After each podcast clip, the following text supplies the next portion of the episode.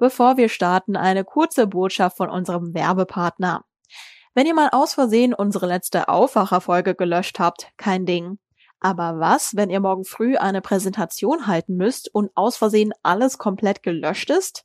Die Telekom hat jetzt ein Angebot, das euch diese Sorgen einfach abnimmt. Das Bundle Microsoft 365 Work and Backup. Work besteht aus den Office-Klassikern, zum Beispiel Outlook, Word und Excel. Für eure Datensicherung sorgt das Skykick Cloud Backup. Das speichert regelmäßig und automatisiert eure Daten, die Präsentation und stellt sie auch wieder her, wenn sie unwiderruflich auf all euren Geräten gelöscht sind. Egal ob im Homeoffice, im Büro oder unterwegs.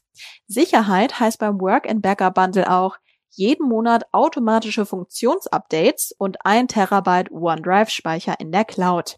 Schaut euch das Telekom-Bundle mal an unter telekom.de slash office minus 365. Und jetzt geht's los mit dem Aufwacher. Der Impfarzt aus Bremen hat auch, auch gemeint, die Leute würden sich wohler fühlen. Nach dem Motto My Car is my Castle. Im eigenen Auto fühlt man sich einfach auch ein bisschen zu Hause. Fenster runter, Corona-Impfung in den Arm, fertig. Im Ennepe-Ruhr-Kreis können Menschen direkt im Auto geimpft werden. Dort steht der einzige Impf-Drive-In in NRW. Sind weitere geplant? Rheinische Post Aufwacher. News aus NRW und dem Rest der Welt. Mein Name ist Anja Wölker. Schön, dass ihr wieder zuhört. Und wir freuen uns natürlich immer wieder über Rückmeldungen von euch. Das sei nochmal gesagt. Viele von euch kennen sie mittlerweile, die Mail aufwacher.rheinische-post.de. Da könnt ihr uns gerne immer hinschreiben, natürlich auch mit Kritik. Wir lesen alle Mails. Und wenn ihr uns etwas Gutes tun möchtet, dann gebt uns sehr gerne eine 5-Sterne-Bewertung bei Apple Podcast. Das hilft einfach ungemein, damit noch mehr Leute diesen Podcast finden. Ganz herzlichen Dank. Also persönlich muss ich bei Drive-ins immer an Amerika denken, egal ob für Fast Food, das Geld abheben bei der Bank oder das Abholen von Medikamenten. Dort gibt es auch Drive-ins für die Corona-Impfung und auch in Israel werden Impfungen so angeboten und eben auch im Ennepe-Ruhr-Kreis. Darüber spreche ich jetzt mit meinem Kollegen Eirek Seddelmeier. Hallo. Hallo, hi. Der Impfdrive-In steht also in Schwelm. Wie ist es denn dazu gekommen? Das ist entstanden, als kurz vor Ostern beschlossen wurde, dass die AstraZeneca-Impfung nicht mehr für Menschen unter 60 zugelassen wird. Dann hat, waren auf einmal ziemlich viele Impfdosen übrig. Und Schwelm hatte das Problem, dass deren Impfzentrum relativ klein ist. Und dann haben die sich überlegt, okay, wie schaffen wir es jetzt, die Dosen, die wir da übrig haben, für die Menschen von 60 bis 70 Jahren relativ schnell zu verimpfen?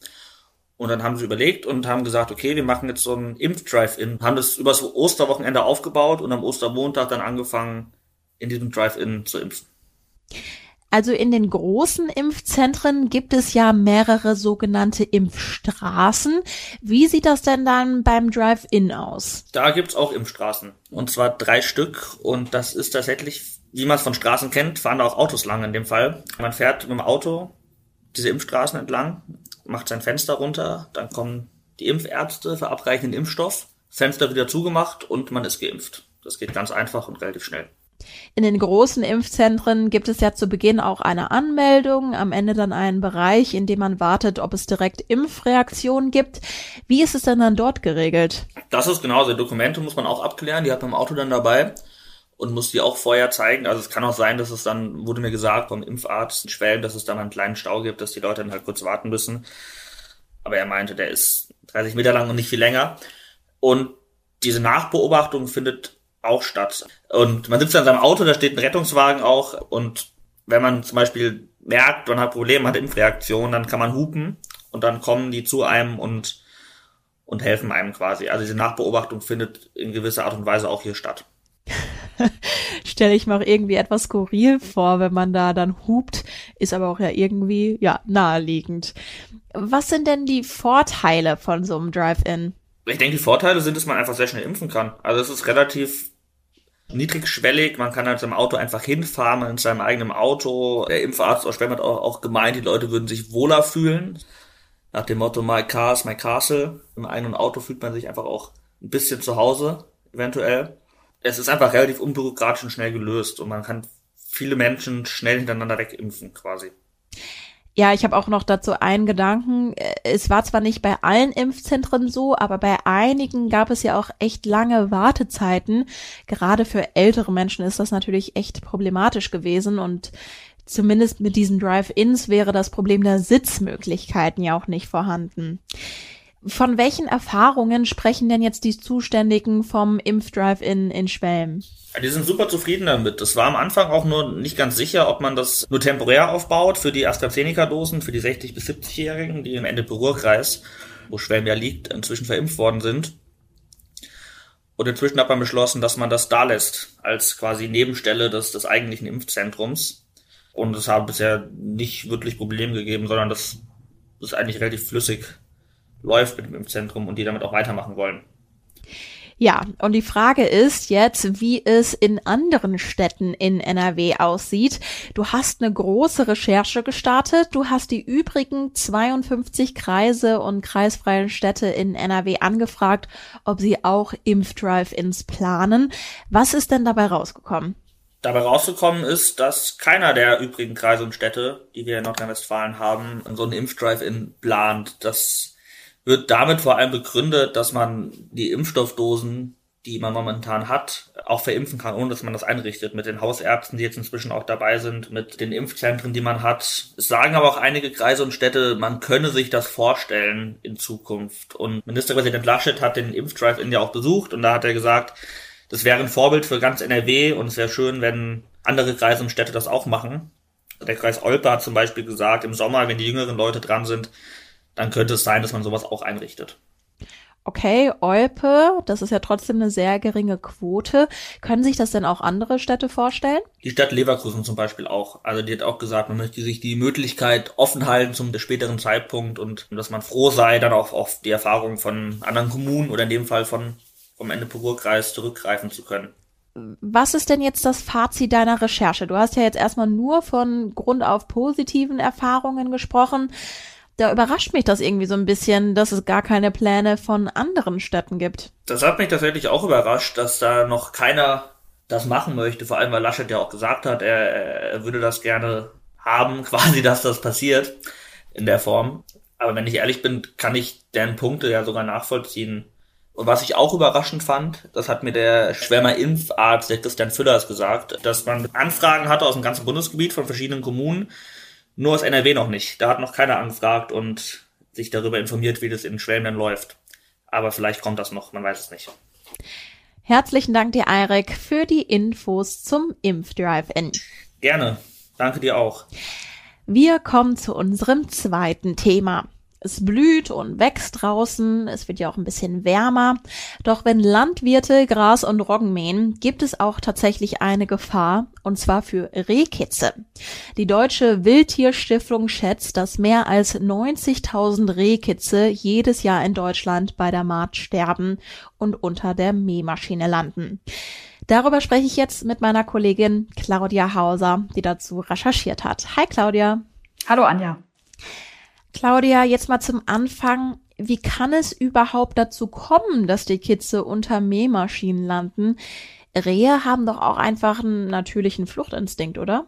Ja, genau. Wenn sie älter sind, haben sie das auch und dann laufen sie weg. Aber wenn die klein sind, also in den ersten Lebenswochen, haben die den Fluchtinstinkt nicht, sondern die ducken sich, wenn Gefahr droht, einfach noch tiefer ins Gras. Eigentlich ist es ein gutes Versteck im hohen Gras und ein guter Schutz, weil die Rieken, die legen ihre Kitze da ab, die Mutterrehe, während die Futter suchen tagsüber. Und da die kleinen Rehe auch noch keinen Eigengeruch haben, können die in dem hohen Gras überhaupt nicht gefunden werden von irgendwelchen Feinden wie Füchsen zum Beispiel. Dieses stille Verharren, was sie da machen, die liegen da einfach ganz brav und still, bis die Mutter wiederkommt, kann aber eben auch gefährlich werden, wenn die schweren Mähmaschinen kommen im Frühjahr. Du hast jetzt mit einer ehrenamtlichen Kids-Retterin gesprochen. Ich persönlich muss sagen, ich habe davon echt noch nie gehört. Wie ist sie denn dazu gekommen? Ja, es ist eine Frau aus Wuppertal und es gibt einige in NRW und auch in ganz Deutschland eigentlich. Also sie ist dazu gekommen über ihren Lebensgefährten, der ist Jäger, schon seit er Jugendlicher ist und zum Jagen gehört ja auch immer die Hege im Wald. Und so machen die das schon seit ein paar Jahren, dass die halt den Jagdpächtern helfen und auch den Landwirten die Wiesen vor der Maat nach Kitzen abzusuchen. Also das hat man früher mit so einer Menschenkette quasi gemacht. Da brauchte man halt einige Helfer und ist dann die Wiese so Stück für Stück abgegangen. Aber die Helferin hat mir erzählt, dass es da ziemlich schwierig war, also dass man da trotzdem manchmal die Kitze übersehen hat, weil die einfach sehr klein sind. Und jetzt machen die das mit einer Drohne, was wohl viel besser funktioniert und auch weniger Leute einfach braucht. Gut, wie kann ich mir das denn vorstellen? Also auch mit einer Drohne ist es doch irgendwie wie so eine Suche nach der Nadel im Heuhaufen, oder? Ja, die Drohne fliegt dann in so 60 bis 80 Metern Höhe. Die können dann in einem Zeitraum von so etwa anderthalb Stunden können die bis zu zwölf Hektar damit absuchen. Und unten guckt man eben auf den Monitor, was angezeigt wird.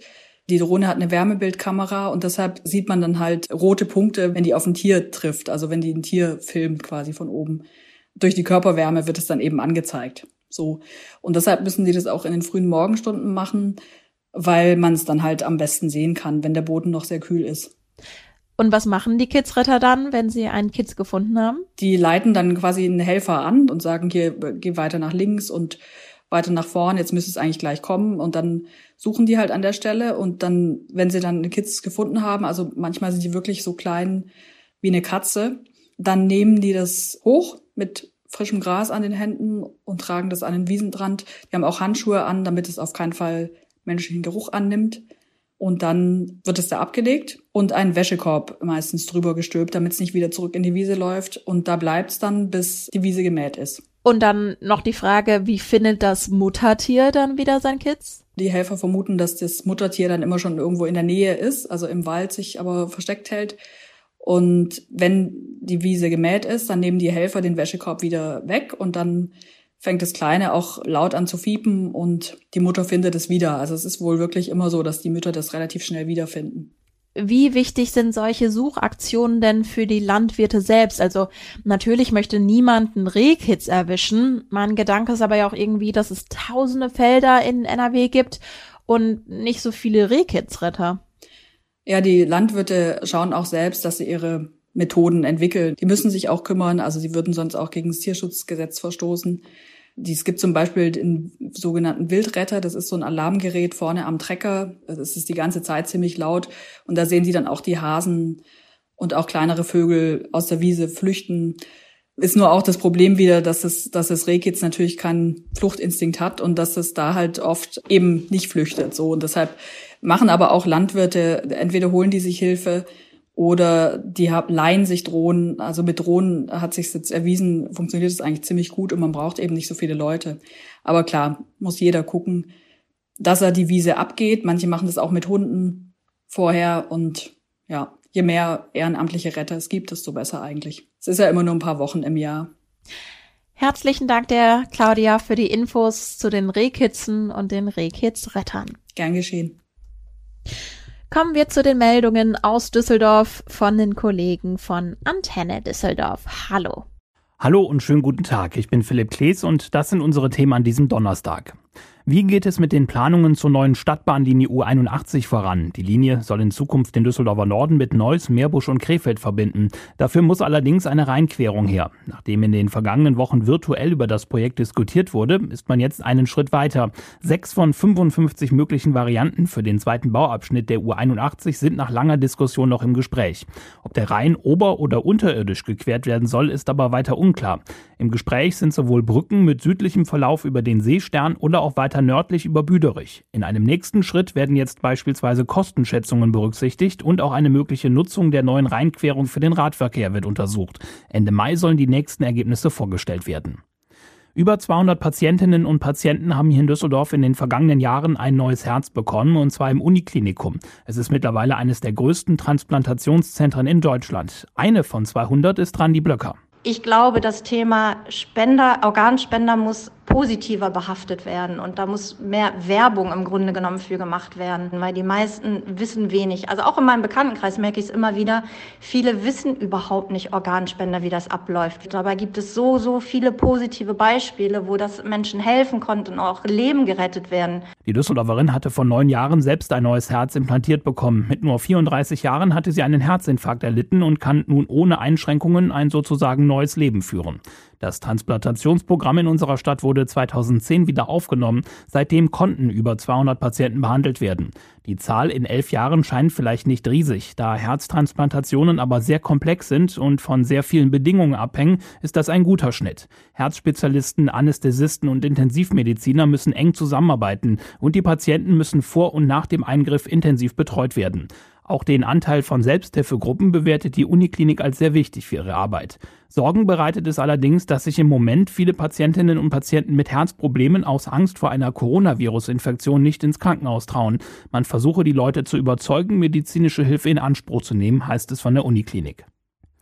Nach einem Einbruch bei einem bekannten Modelabel in Lierenfeld hat die Polizei jetzt sechs junge Männer aus Düsseldorf und Umgebung festgenommen. Die Bande soll Mitte März Jacken, Pullover und T-Shirts im Wert von einer halben Million Euro gestohlen haben. Anschließend hatten sie die Sachen im Internet zum Verkauf angeboten.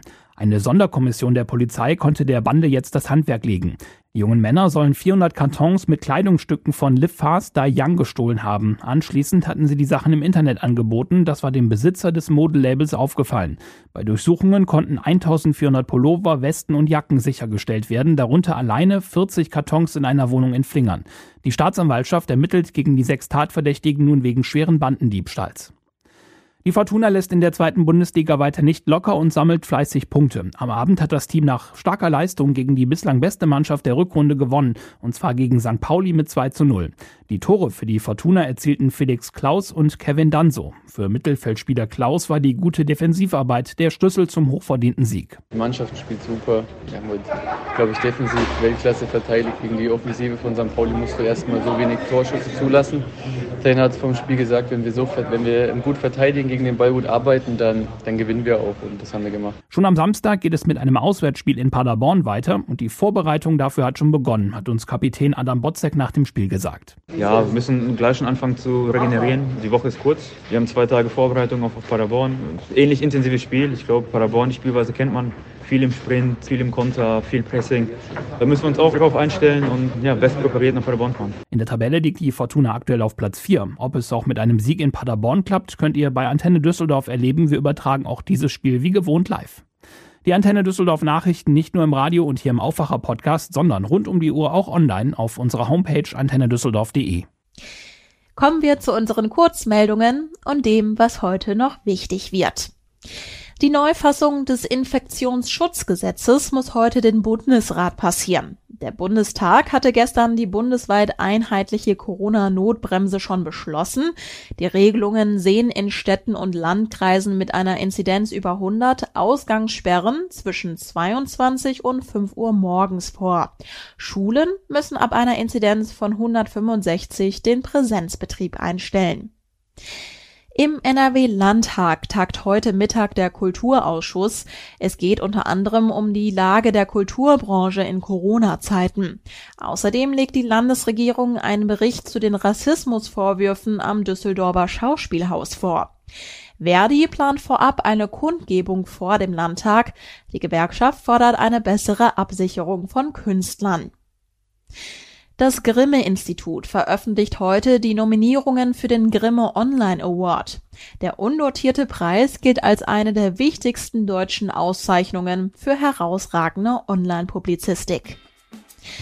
Und wir schauen auf das Wetter. Der Donnerstag präsentiert sich heiter bis wolkig. Den Tag über gibt es kaum Regen. Im Nordosten sind einzelne Schauer nicht ganz ausgeschlossen. Es wird maximal 12 Grad warm. Morgen ist es im Südwesten oft heiter und sonnig, im Nordosten teils wolkig bis stark bewölkt. Es kann noch einen Ticken wärmer werden, bis zu 14 Grad. Und das war der Aufwacher an diesem Donnerstag. Kommt gut durch den Tag. Wir hören uns morgen wieder. Ciao. Mehr Nachrichten aus NRW gibt's jederzeit auf RP Online. rp-online.de